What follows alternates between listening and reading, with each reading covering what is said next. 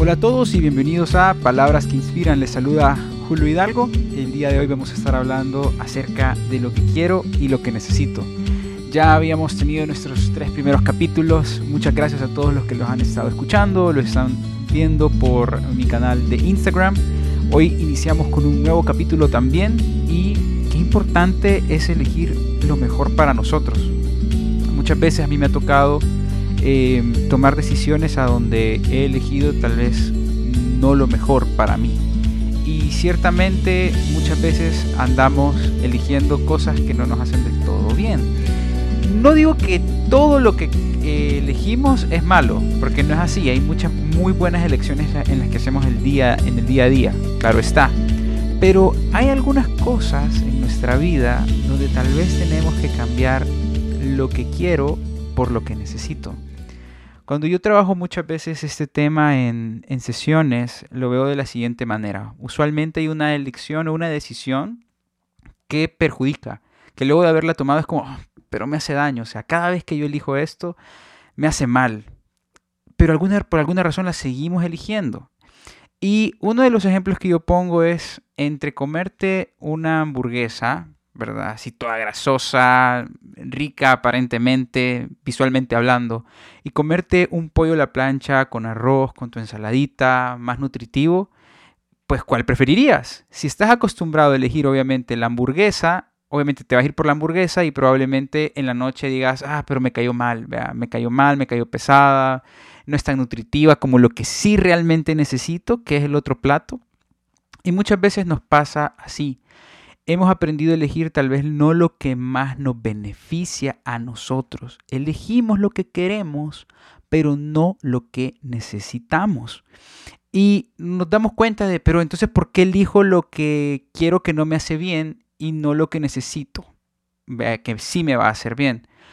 Porque has estado acostumbrando a, o acostumbrada a esa dinámica.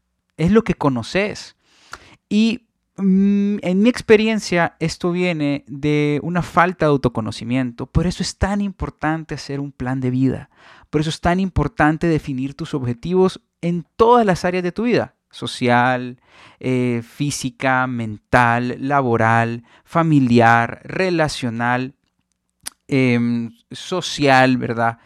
Porque es una parte importante en la que tú decidís, ok, estos son mis objetivos, esto es lo que yo quiero, esto es lo que realmente creo que necesito luego de escucharme y analizarme bien. Así que voy a actuar en función de eso que necesito. Cuando nosotros tenemos esta claridad en nuestros objetivos, realmente se nos hace más fácil elegir lo que nos hace mejor. Yo sé, es bien difícil eh, del día a la noche eh, venir y hacer un plan de vida. Pero tampoco es como que fuese tan complicado. Tampoco se trata de hacer un gran esquema de tu vida para poder hacerlo. Basta con agarrar una hojita y venir y decir, ok, ¿qué quiero? ¿Qué quiero en diferentes áreas de mi vida? ¿Qué quiero en mi vida familiar? ¿Qué quiero en mi vida, em, en mi salud física? ¿Qué quiero a nivel social? ¿Qué quiero a nivel eh, profesional?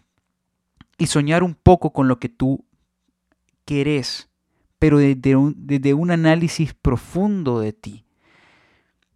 Esta visión te va a elegir a ti, te va a permitir a ti elegir aquello que tú necesitas. Créemelo, hace la prueba.